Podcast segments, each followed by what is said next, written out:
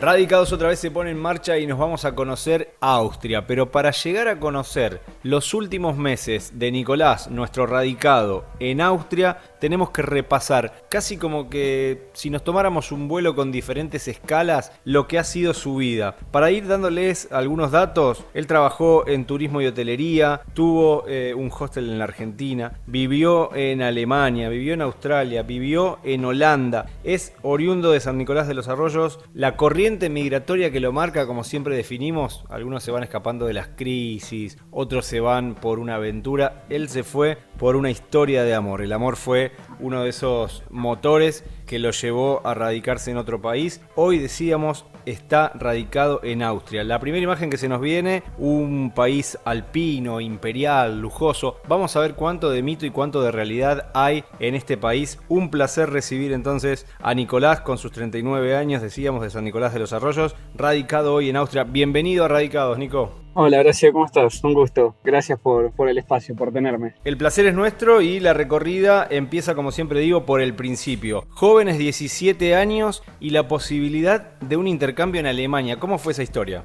Sí, eso surgió de casualidad y la verdad es que nada, que me marcó bastante. O sea, te soy honesto, yo estaba, bueno, como dijiste, soy de San Nicolás. Eh, un día estábamos, me acuerdo, en casa y, un amigo de mi hermano, tengo dos hermanos más grandes que yo, había hecho un intercambio él en, Sudáfrica y justo había vuelto y estaba, estaba explicando un poco cómo, cómo había ido su experiencia, ¿no? Y en eso mi mamá me consulta, me dice, ¿sería algo que te interesa? Y le digo, yo siempre fui bastante lanzado y aventurero. Y le dije, le digo, sí, sí. Y bueno, y ahí empezamos a embarcarnos un poco en todo lo que era el papelerío y cómo escribirse y demás. Y bueno, y surgió esa posibilidad de terminar el secundario y ni bien terminado el, el secundario, partí a Alemania sin saber una palabra de alemán y sin, honestamente, sin tener mucha conciencia. Uno de los 17 años es bastante inconsciente. Así que nada, partí hacia Alemania y bueno, y empecé creo que, que, una de esas experiencias que, como dijiste, hay distintas etapas en mi vida, pero creo que fue la que marcó un cambio, un quiebre total en todo lo que iba a venir después, ¿no? Es, esa experiencia de ese año en Alemania fue increíble. Claro, y sin saberlo, tiempo después te iba a servir el, el alemán, esas palabritas que fuiste aprendiendo, el, aprendizaje en Alemania para Austria. Pero antes decíamos,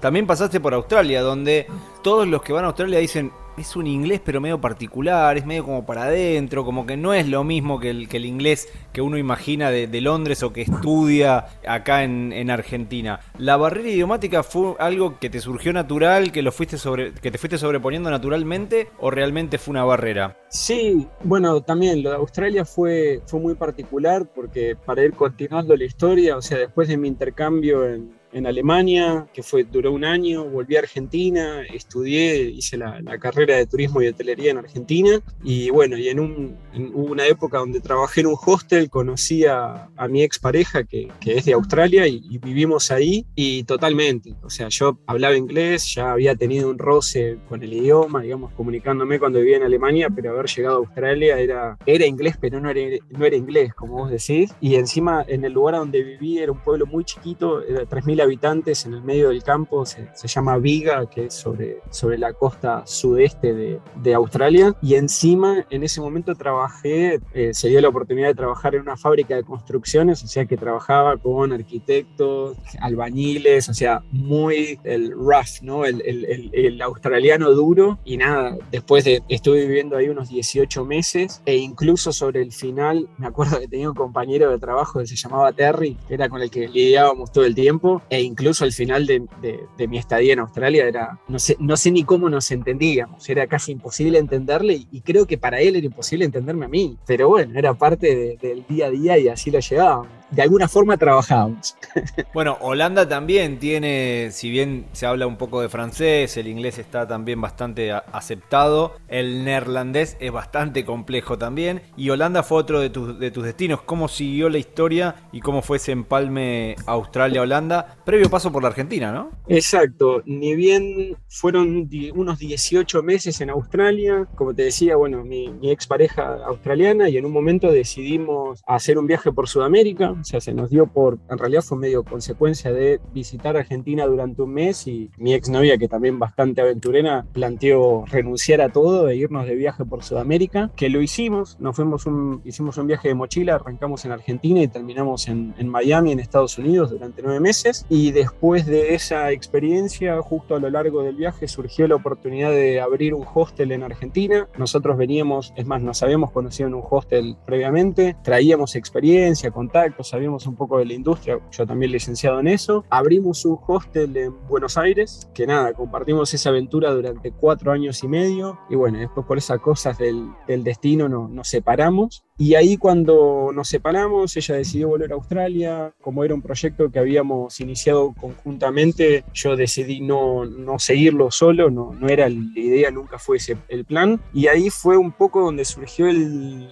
justo yo tenía 30 años, empecé un poco la, la crisis ¿no? de, de, los 30, de qué hago de mi vida, y ahí surgió esa idea de, bueno, ir a Europa, yo andaba mucho en bicicleta en ese momento, así que surgió la locura de irme de viaje a, a Europa en bici, sin un plan muy claro, ¿no? Y estuve girando por Europa unos seis meses, siete, ocho meses, y bueno, llegó el invierno, pedaleaba mucho por día, y bueno, claramente en invierno se hacía difícil, y ahí surgió la oportunidad de quedarme en Ámsterdam inicialmente como para pasar el invierno y, y, luego continuar. Y nada, me enamoré, me enamoré de Ámsterdam, una, una, ciudad increíble, te la recomiendo. Y así fue como quedé ahí, inicialmente con trabajos muy temporales, pero bueno, luego empecé a trabajar en, en Booking.com, que es la, la, página muy conocida de, de, reserva de hoteles, que la central es ahí en, en Holanda. Y bueno, y me quedé a trabajar ahí. Hice, me desarrollé bastante profesionalmente en, en la empresa, un poco mi experiencia previa también servía. Fueron unos ocho años viviendo en, en Holanda. Por ahí yendo a, a, tu pregunta con el idioma, el holandés es, es, es otro,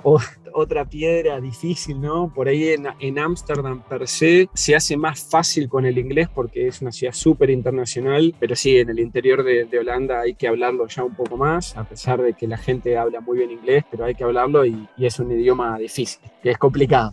Claro, se empieza a complicar, pero bueno, estabas también uniendo dos pasiones. Ámsterdam es una ciudad increíble, pero además muy amiga de las bicicletas. Creo que cabeza a cabeza con Copenhague son las, las ciudades más vinculadas con, con las bicicletas en, en, el mundo y obviamente eso también fue colmando tus, tus expectativas. En el medio, como vos decías, ibas creciendo, ibas acumulando años, experiencia, trabajo y demás. Y ahora sí, llegamos finalmente a Austria. ¿Por qué Austria? ¿Cómo Austria? ¿Y dónde nace esa, esa posibilidad? Y Austria también, bueno, hace, en, eh, estoy viviendo en este momento en, en, Salzburg, en Austria, hace muy poquito, hace tres meses, y, creo que el resultado de cómo caigo acá es un poco toda esta historia y este ir y venir, ¿no? Que se resume en hace aproximadamente unos nueve años atrás, cuando justo estaba yo terminando mi aventura en Argentina con el hostel. Yo en ese momento yo ya no estaba más con mi expareja, con la chica de Australia, y el último fin de semana donde básicamente yo cedí el hostel y, y lo vendí, hicimos una fiesta grande. Y bueno, y ese fin de semana conocí a una chica de Austria que nada, que nos conocimos, pegamos muy buena onda, ella estaba viajando alrededor del mundo, nos divertimos ese fin de semana, una semana más se en Buenos Aires y ella luego siguió su viaje por, por el mundo. Y a lo largo de estos últimos nueve años hemos estado en contacto y demás, cada uno con sus historias y con su vida, pero bueno, el camino no, nos ha cruzado de vuelta y hace ya un año y, y meses que estamos juntos, tuvimos una relación a distancia entre Ámsterdam y Salzburg en este último año y bueno, decidimos apostar un poco más fuerte a eso y, y, eso me trajo, me trajo a Salzburg, así que hace tres meses viviendo, viviendo por acá y bueno, siempre, siempre como verás bastante aventurado y siguiendo un poco esas corazonadas de, de, del corazón, ¿no?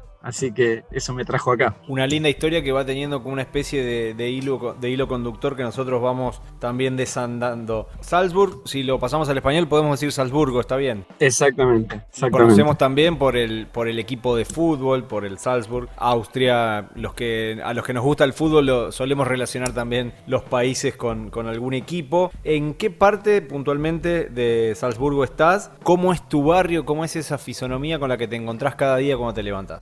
Mira, te soy honesto, el, lugar donde estoy me, considero un privilegiado, porque, digamos, salvo Salzburg es una ciudad muy chica, o sea, va, en comparación con otros lugares a donde viví, o sea, Salzburg tiene aproximadamente unos 150 mil habitantes, pero la ciudad en sí ofrece cosas de una ciudad mucho más grande. Te hablo de una ciudad que es muy conocida por Mozart, te hablo de una ciudad que tiene mucha historia, castillos, como por ahí decías eh, al principio, como muy imperial, ¿no? Eh, pero el lugar donde vivo yo, que es apenas, estoy a unos 15, 20 minutos del centro, centro de la ciudad, justo está rodeado de lo que sería una, un área protegida. Entonces el barrio donde estoy yo está al lado de una reserva natural y eso significa que literalmente donde despierto todos los días hago una cuadra y me encuentro con espacios verdes, vistas a montañas, eh, un arroyo y te soy esto para mí eso es algo que, nada, que es increíble, ¿no? He, vivido en Buenos Aires y cuando hago esa comparación a veces pienso, digo, pasé de, de la ciudad de la furia a, este lugar y es increíble. Sin lugar a dudas, uno se, imagina un, lugar muy pero muy tranquilo, de casas bajas. Obviamente que cada una de estas, de estas ciudades, así como también Viena, la capital de Austria, tiene su sector mucho más comercial, más de, empresas y demás. Como en todos lados pasa, están esas dos caras. Pero decíamos, Salzburgo, un barrio cerca de un área protegida. ¿Es caro vivir en Salzburgo desde el alquiler? Eh, lo que se come, los gastos fijos que uno tiene,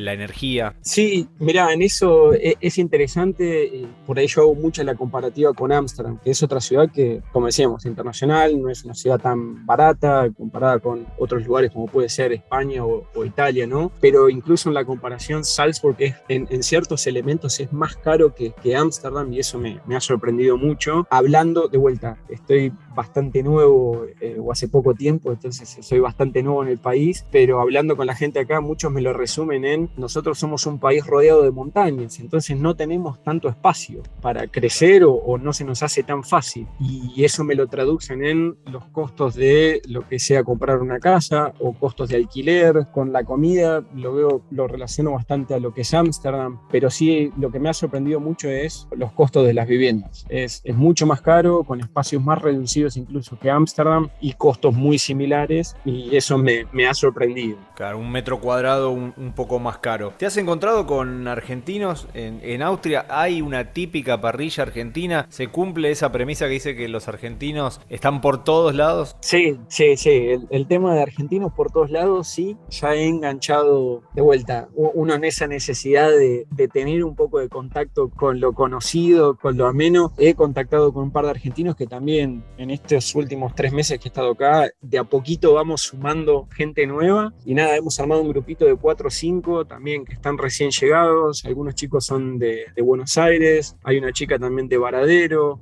por distintos motivos, distintas edades, pero bueno, todos nuevitos en Salzburg, así que dándonos una mano entre todos y nada, apoyándonos. Linda forma también de estar un poquito más cerca de, la tierra natal. ¿Qué conoce el austríaco de, de Argentina con los que te has cruzado? Imagino que también volvemos a la variable fútbol, pero ahora empiezan a jugar otros, em, eh, otros embajadores, como puede ser el Papa, aunque no es tan conocido en, países no tan católicos. ¿Cómo se lleva Austria con, con el conocimiento de la Argentina? Sí, creo que hoy, o sea, todo lo que es, por lo menos, embajador de Argentina, empezamos con el fútbol, ¿no? Y Messi, ni hablar. La primera pregunta es, ¿te gusta el fútbol? Sí. Segunda pregunta es, ¿sos hincha de Messi? Sí. O sea que esa es, esa es la indiscutida, ¿no? Y después, nada, se nos asocia mucho con el tema del tango también. Me han preguntado bastante con respecto al tango. ¿Haces argentino? ¿Bailas tango? Y el otro es la carne. O sea, el, el austríaco también es de buen comer. Creo que la comida austríaca, por ahí la cocinan de una forma distinta, pero en ingredientes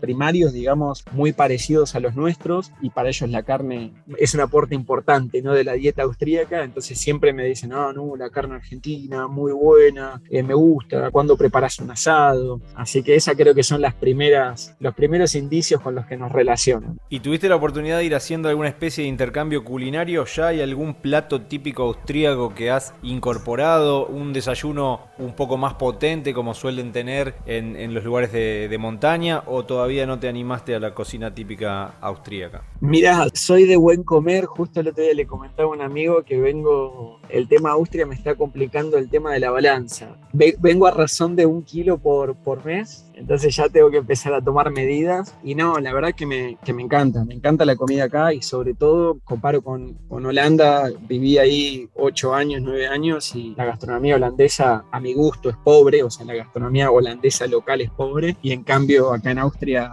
se come carne, papa, el goulash, bien estofado, que a mí todo lo que sea estofado me encanta, eh, todo lo que sea papa, puré, papa eh, asada también me encanta mucho, y bueno, ni hablar de la cerveza, ¿no? Entonces, son todos ingredientes que no apoyan la dieta del día a día, digamos. ¿Con el goulash tienen así alguna especie de pelea como puede haber entre Perú y Chile con el pisco o entre Uruguay y Argentina con el mate? Porque tengo entendido que es eh, de Hungría, pero bueno, hay muchos países que lo han adaptado, Alemania ni que hablar, Austria también, ahora eh, lo escucho que lo mencionás. Sí, mirá, yo creo que, o sea, sí y no. Por un lado es, reconocen que el goulash es húngaro, pero le hacen un agregado, y acá me lo encontré más como el agregado de, pero mi abuela le agrega, pero mi mamá le agrega. Creo que viene por, por ese lado, ¿no? La diferenciación. De sí, es húngaro, pero nosotros agregamos, mi mamá le agrega, mi abuela le agrega, que lo hace mejor todavía. Como la pelea de las empanadas sería, entonces más sencillo, como Tucumán versus Salta, este, la empanada que, se comen en Buenos Aires. ¿Recomendás Austria para vivir o lo recomendás más para pasear, para turismo? Mirá, la verdad que las dos. Por ahí con respecto al tema de vivir, o sea, también soy bastante nuevo en viviendo acá, pero puedo resaltar tal vez lo que más me ha sorprendido y me ha gustado. O sea, para visitar ni hablar, creo que va a ir de la mano un poco con lo que voy a decir. Cosas que me han sorprendido. Primero, Austria es un país, o sea, uno lo ve en el mapa, pero por ahí estando acá ahora me doy más cuenta de, de esta situación. Es un país muy central. Entonces, yo estoy a Múnich, a una hora y media en auto, el fin de semana pasado estuve en Eslovenia, que fueron tres horas, cuatro horas en auto. Estamos con el norte de Italia, por ende Venecia, la costa, playa, también tres, cuatro horas en auto. Un poco es la entrada también hacia países de Europa del Este, Hungría, República Checa, Suiza hacia el oeste. La verdad que uno lo ve en el mapa y dice, ah, sí, es obvio, pero hasta que no lo, hasta que no estás acá no te das cuenta de qué tan central es y eso se valora bastante porque por lo menos en mi caso que viviendo en es como que estás un poco más encerrado. Y lo segundo es otra cosa que tampoco lo, lo busqué a conciencia previamente, pero por X o por Y me ha llegado esta información en estos últimos tiempos desde que vivo acá. Austria es un país muy estable y seguro, es seguro, la calidad de vida es buena, se vive tranquilo y, y bueno, lo confirmo en el día a día, ¿no? O sea, se vive súper bien, la gente muy amable, muy, muy amable, los paisajes increíbles. Para mí, que también, como decías al principio, soy de San Nicolás, o sea, Pampa pura, despertarme todos los días y ver una montaña, mi novia siempre se ríe, porque me dice, sí, es una montaña, que no te sorprenda más. Y, yo todavía no puedo dejar de sorprenderme, todavía no me ha tocado el invierno acá, pero me imagino que el invierno debe ser increíble, todo nevado, todas las montañas nevadas, los bosques nevados, lagos, o sea, no sé, por ahí para alguien de Bariloche, un lugar como Austria sería mucho menos impresionante o, se sorprendería de un montón de cosas menos que para mí, que vengo de una, de una geografía totalmente distinta a esta, ¿no? Y, la verdad que lo estoy disfrutando mucho. La pandemia cambió muchísimas cosas a, nivel mundial. A los aventureros como vos también interfirió en algunos planes, generó mucho ruido y empieza a, dejar o empezamos a ver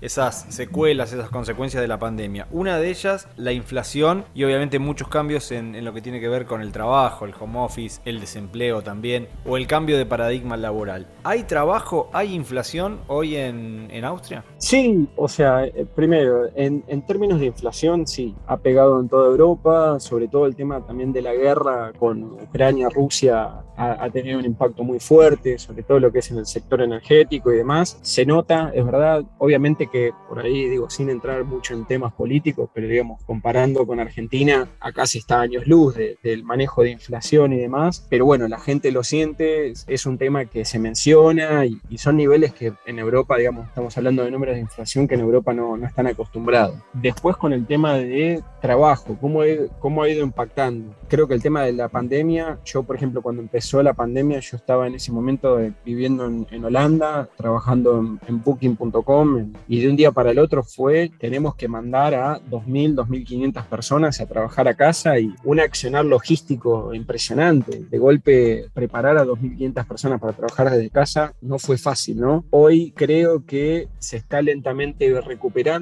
bueno, se está recuperando todo esto y eso está volviendo a abrir un paradigma que es volvemos a trabajar en oficinas, nos quedamos en casa, buscamos un sistema híbrido. Dentro de todo eso también, por ahí hablando con, amigos y demás, ha, impactado, creo que ha impactado, todavía no estamos siendo muy conscientes del impacto que ha tenido la pandemia en todos nosotros a nivel individual, ¿no? Trabajar desde casa inicialmente, uh, qué bueno, no tengo que ir una hora, una hora de vuelta, eh, estoy más tiempo en casa y, y, es verdad, pero creo que hemos perdido mucho desde un aspecto social, ¿no? De, sociabilizar con compañeros, de hablar, en café, en una pausa, en un recreo. Entonces, nada, creo que se ha abierto un paradigma interesante donde honestamente no tengo una posición tan clara de qué es lo mejor, pero me parece que está buenísimo el, el debate de qué va a pasar para adelante con respecto a cómo trabajamos. ¿En qué estás trabajando actualmente, Nicolás? Mira, trabajo, en, trabajo como, un, como project manager para una startup y nos dedicamos a, a, desarrollo de software, sobre todo relacionado al marketing. Y bueno, justo, justo tocando el tema, trabajaba desde casa hace una semana y decidí, porque tenía que salir de casa, un poco tener más contacto, decidí pasarme un coworking y trabajar desde acá, por lo menos para tratar de generarme esa rutina de salir, estar X cantidad de horas fuera de casa y volver y cuando vuelvo saber que ya está, que cerré el día, ¿no? Y también te va a ayudar a adaptarte a tu, a tu nuevo país. Tres preguntas muy cortitas eh, en la etapa final ya. ¿Sigue viva uh -huh. la música clásica en Austria? Sí, sí, sí, y es algo que, digamos, no, no voy a decir que siempre fui un fan, escuchaba y, digamos, me parece amena, pero me tengo que acostumbrar honestamente acá que todo lo que sea eventos musicales y demás es todo música clásica, así que voy a tener que agudizar un poco más el amor por ese estilo de música. ¿Rutina o que fluya? Esta pregunta parece una pregunta cerrada de sí, no, pero va de la mano de todo lo que ha sido tu aventura y, y demás. ¿Sos de, de, crearte tu propia rutina o que fluya y que venga lo que venga? Puede ser un nuevo país, un nuevo destino. Mirá, trato de generar rutina dentro de el que fluya. Como la historia marca, que venga lo que venga y, y siempre con una sonrisa. La última, lejos de ser un golpe bajo, es una pregunta que no puede faltar y es eh, ya a modo de cierre. ¿Qué es lo que más extraña de la Argentina? Mira, es la respuesta que doy siempre. Creo que ya después de tanto tiempo de estar yendo y viniendo o estando lejos de casa, extraño más ciertos rituales o, momentos que una cosa puntual, ¿no? Y el otro día también lo, lo, mencionaba con unos amigos, de decir, no sé, extraño ir a la cancha y ese, esa, esa procesión que era ir con uno de mis mejores amigos, ir temprano, ver la reserva, estar hablando, actualizándonos de la vida, ver el partido y volvernos a casa, ¿no? O un asado, digo, un asado sí lo extraño, pero si no estoy con mis amigos y discutiéndolo, no es lo mismo. Entonces es eso, extraño más esos rituales, momentos que la cosa puntual. Es el síndrome del, del ciudadano del mundo, ya en cualquier lugar donde estés vas a extrañar algo del lugar en el que no estás y ya no es solo Argentina, es Alemania, es Argentina, es Holanda, es Australia y va a ser Austria más adelante. Nico, muchísimas gracias por estos minutos, un placer tenerte, conocer un poco más de tu historia y también compartir con aquellos que quieran viajar, animarse, mandarse a recorrer el mundo y radicarse, ¿por qué no?, en Austria, hoy tu nueva casa. Gracias de verdad por estos minutos. Por favor, gracias, muchas gracias, un gusto y muchas gracias por el espacio. Si disfrutaste del viaje, muy pronto nos volvemos a encontrar con un nuevo destino para seguir conociendo el mundo y saber cómo viven los argentinos más allá de las fronteras. Viajo todo el tiempo a muchos lados. Viajo sin saber a dónde voy. No sé bien dónde queda mi casa. No sé cómo estoy si no